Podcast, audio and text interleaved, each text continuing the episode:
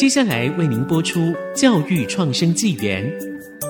本节目由联华电子科技文教基金会赞助。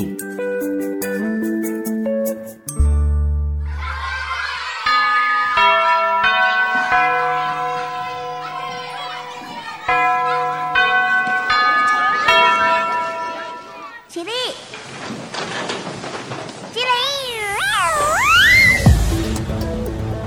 跳脱填鸭教育，多元思考学习，孩子的未来有无限可能。欢迎来到教育创生纪元。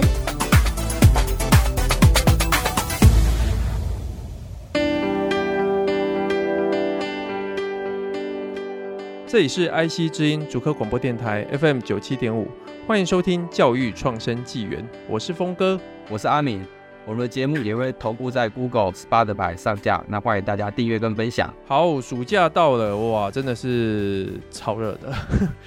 那大家要知道，阿敏现在住在屏东，热到实在受不了，热爆了。那热的时候呢，其实我都会想到，如果在有山有水的一个溪流旁边啊，泡个水，然后甚至把饮料有没有运动饮料就放在水里面哦。好啦，如果没有开车啦，或者有啤酒放进去，然后就是啊，我们可以在那边喝酒，看着这个山景，然后有一本书这样拿起来看，或者大家就是在那边聊个天。哇，这个真的是人间天堂啊！特别我跟阿敏都是在屏东长大的，所以我其实小时候很喜欢在田里面打滚啊，然后玩这些田里面所有的这些活动啊，比如说灌蟋蟀啊，或者是在大水沟旁边玩水啊。其实小时候在玩这些的时候呢，就是 have fun 这样子。但是渐渐长大的时候，就会觉得说蛮可惜的，因为。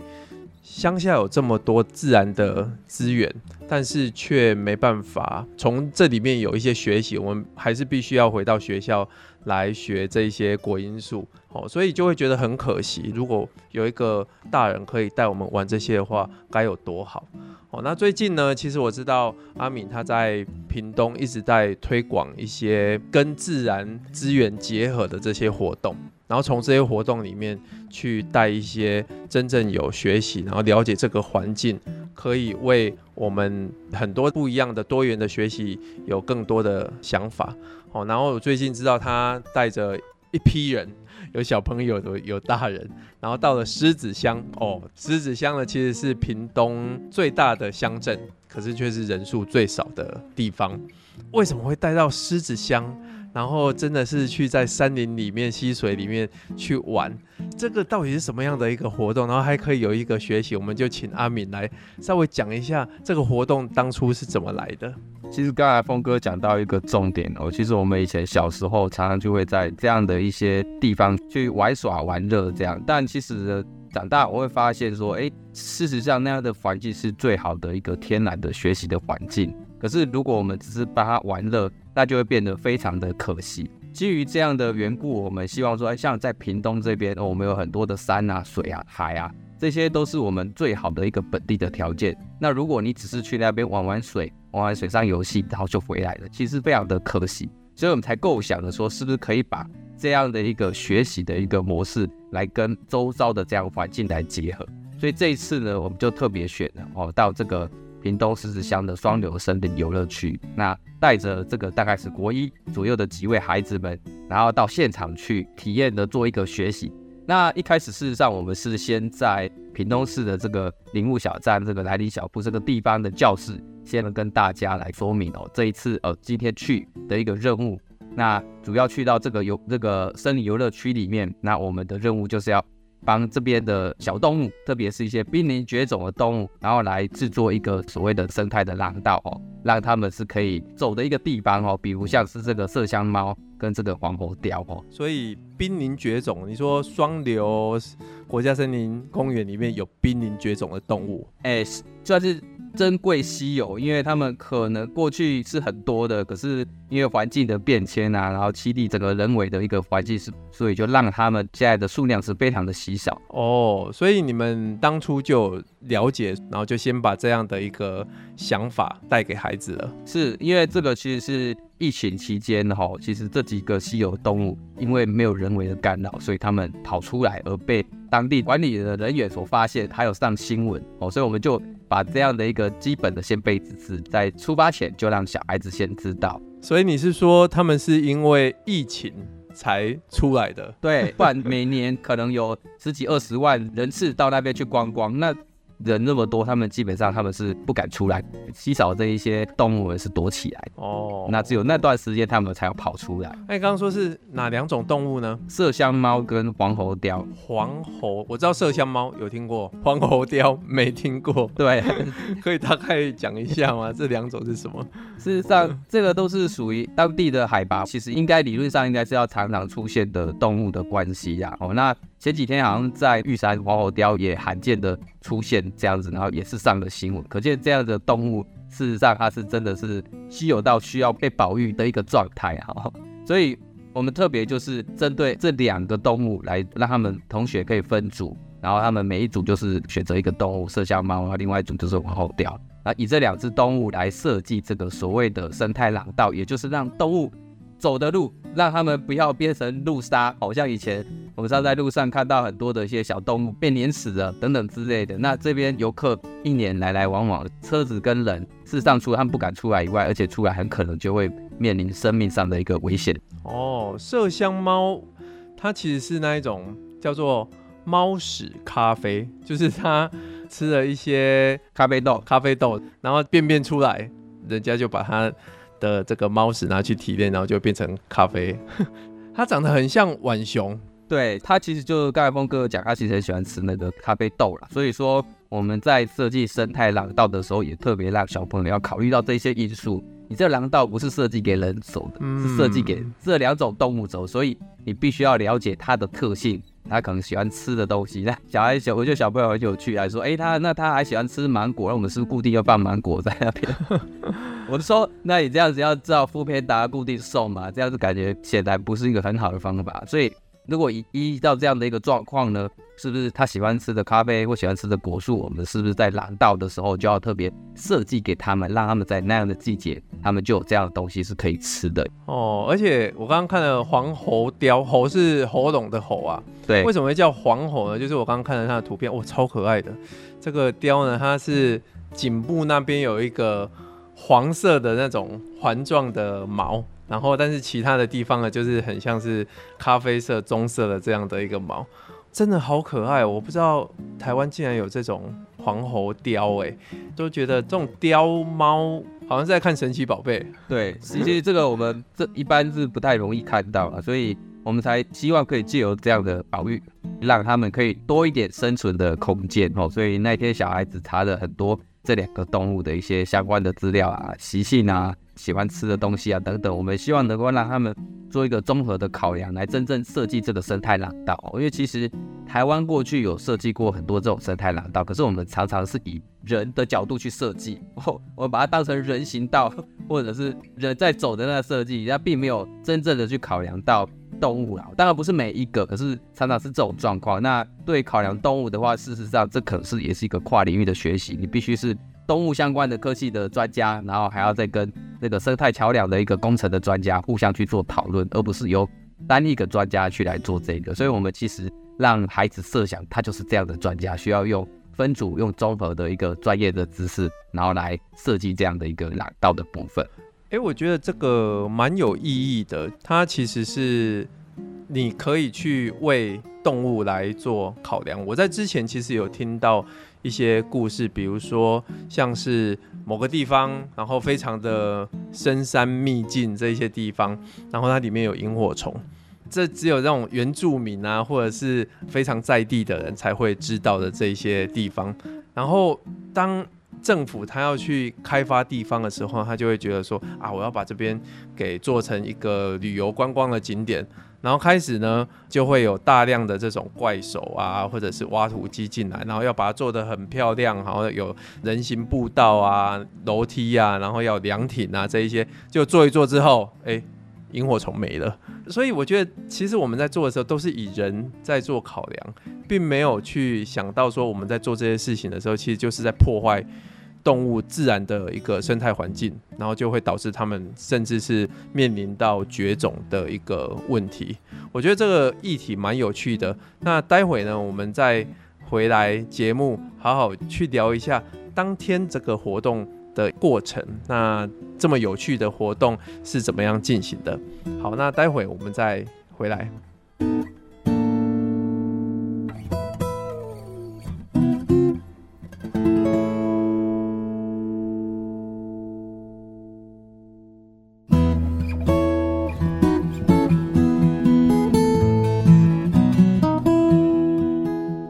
回到教育创生纪元，刚刚我们讲到阿敏他带着一群人，有包括一些国小高年级，还有国中生，去到双流国家公园探索麝香猫跟黄喉貂，帮他们设计动物的一个廊道。那我觉得这种活动呢，其实是真的非常有意义，因为一方面我们可以接近大自然，另外一方面呢，我们可以。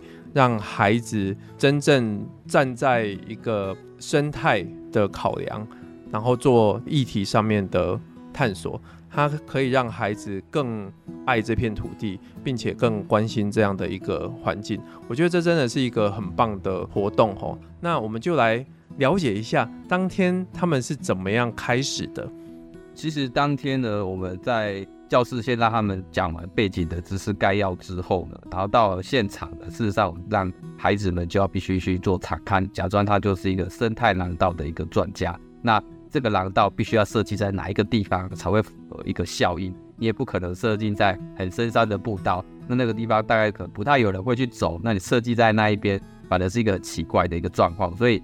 会让他们去考察、考量他们要设计的地方。所以我先了解一下，你们当天并不是一开始就去到双流国家公园了，你们是先做这种背景调查，是不是？对，先做资料上或者是一些先备知识的一些基本的说明。哦，然后从屏东市过去双流要多远？我知道双流很远了，就是在一个已经大家以为要到台东了，可是它不是台东，它还是屏东的一个地方。对，大概。开车要一个半小时左右。哇，从屏东市开过去要一个半小时哦，而且还在屏东哦。是啊，我们从原本屏东市有十九万人的地方拉到狮子乡，大概只有三四千人的地方。三四千人，对，整个乡，所以就直接拉到现场去，然后让他们哎、欸、就在这样的一个大自然的环境，而且这两只动物呢是他们这边珍贵的稀有动物的地方，让他们就直接在现场去做一个设计哦，所以。从原本的纸上谈兵就直接来到了现场。那我们当天也让他们呢，其实去场勘的这些地方呢，除了考量动物的出没，还有很多车子会经过的地方以外，也让他们可以定出这个经纬度，哦，用手机去定位你们这一组决定要设置这个生态廊道的地点。像今年高中联考的这个。考试也有出现屏东胜利新村，也是有这个经纬度哦。其实这个就是你一个地理的知识哦，所以你你不能够说我可设计在哪里那里，你必须要哎精确的讲出来是北纬多少，东经多少，哪一个位置。那这个廊道你预计设计大概是多长，是什么样的一个状况？是周围的照片。他都必须要事先先把它拍起来跟定位，所以当天你们就大概中午才到双流国家公园嘛，是，然后就开始让孩子分成两组去探索这样的一个廊道。我们之前讲到设计思考，你们有用到设计思考里面的这些步骤，带着孩子去做吗？我们稍微帮听众朋友复习一下设计思考。它其实是一个以人为本的设计，然后做出一些成果或者是一些产品，真的是以人为主的。那它分成五个步骤，我们就先讲前几个步骤，就是大概要让孩子进到那样的一个环境里面去观察，然后这个观察呢，其实它的步骤叫做同理，我可以了解在这一个环境里面的感受。然后第二个才会到定义问题，我们要知道这个环境里面出了什么问题，然后我们要定义出来之后再有发想，哦，然后最后才有产品制作跟测试。所以当天你们有照着这样的一个步骤来进行吗？大致上是有，只有最后的步骤，因为时间的关系，没有办法完成做起来。所以一开始呢，其实就有让他们去做同理，而且我们拉到现场，你们就是这一只动物，你大概哪些地方是你会常走，可是又危险的一个地方？让他们同理完之后呢，也开始去哎定义这样的问题。那生态的廊道或许要做，那你要坐在哪个位置？那台湾的生态廊道常常有一些地方呢没有考量到这个前面讲到同理的部分哦，也是以人的角度，而不是以动物的角度去设计这样的一个廊道，然后才让他们开始去做一个简单的纸笔的一个设计。那假设你要在哪个位置，你大概要怎么样的设计？然后放置哪些的植物，那甚至怎样的一个通道，是从上面呢，还是从地洞的地方呢？那根据它的习性，它来设计。所以我们都会按照设计思考的几个步骤在进行。这个活动的过程其实它蛮像一个体验学习理论啊。这个是 David Cobb 他所提出来的这样的一个学习呢，其实是蛮可以让学生有具体的体验，然后做反思的观察，并且形成一个。概念，那很多家长朋友其实问我说，我的孩子在学习上面遇到问题，常常讨论完之后呢，你就会发现最大的问题就是学习动机，就是孩子没有学习动机。那家长都会问我说，那到底该怎么办？怎么让孩子有学习动机？其实动机这件事情真的是一个大问题。那我常常会给家长的一个答案就是让孩子去做体验。比如说，我有听到家长说，他曾经带孩子去看一些工人，然后让他们知道说，他们工作很累啊，然后大太阳下面，然后他们要继续工作。我说，其实这个很不错，但是缺少一个叫做体验。你要让孩子去做看看，他真正在太阳底下去堆砌砖头啊，这一些去搬运砖头。孩子就会知道说，哦，好像真的蛮辛苦的。那当然也有女生说啊，我可以不用啊，我就去 Seven 打工就好了。OK，你让他去 Seven 一样去体验看看，你要可以搬货，你要可以点货，你要可以上架，你要可以应付客人哈，然后有一些 OK，还有客诉这一些，所有都要做。这种体验其实才是真正孩子跟这个社会所接触的一个学习。我觉得刚刚阿明讲到的这样的学习，它真的就是一个。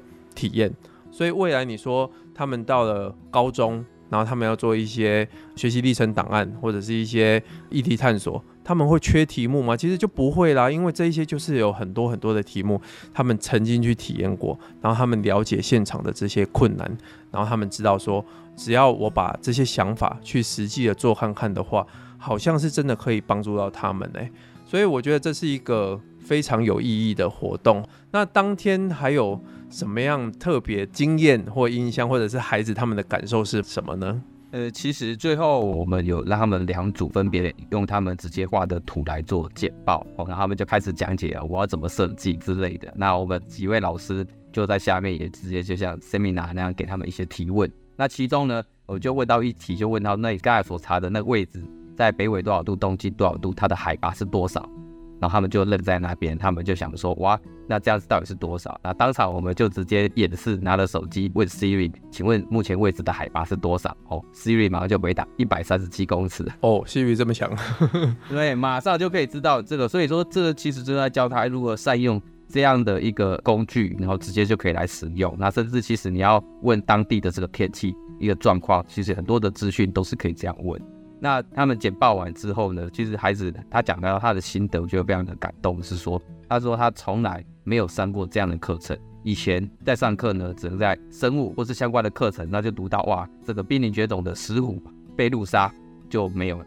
但是今天的课程却让他们听完这个廊道的课程之后，可以跟伙伴一起在这样的一个双流森林游乐区里面直接敞开。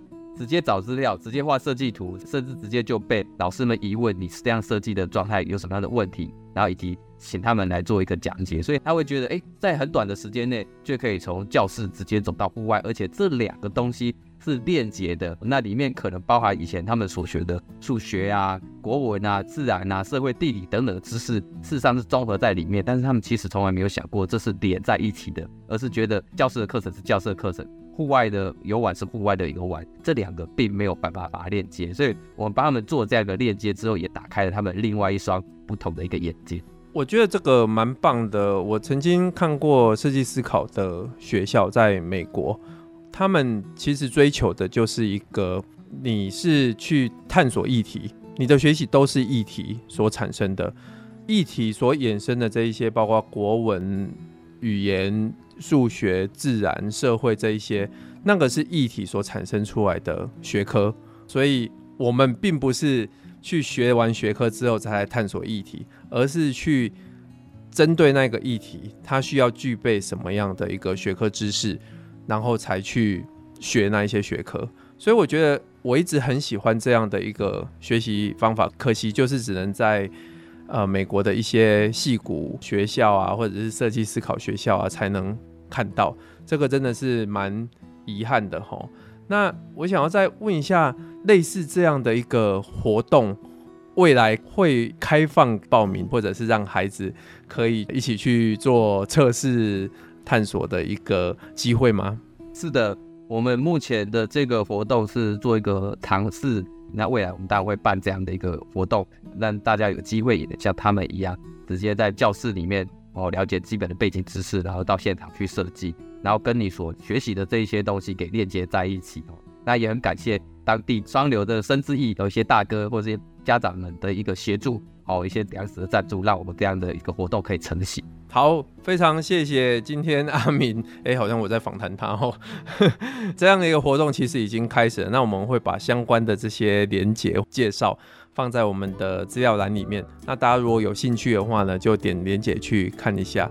教育创生纪元要来做一些小小的改变，就是未来呢可能会有一个主访，然后一个是主要的来呃讲述这样的一个内容，访谈来宾的感觉。那我们有一点点不一样的改变，希望听众朋友可以给我们一些建议和指教，也在我们的 Podcast 里面呃给我们多多的一些支持。教育创生纪元，我们下周再见喽，拜拜。拜拜。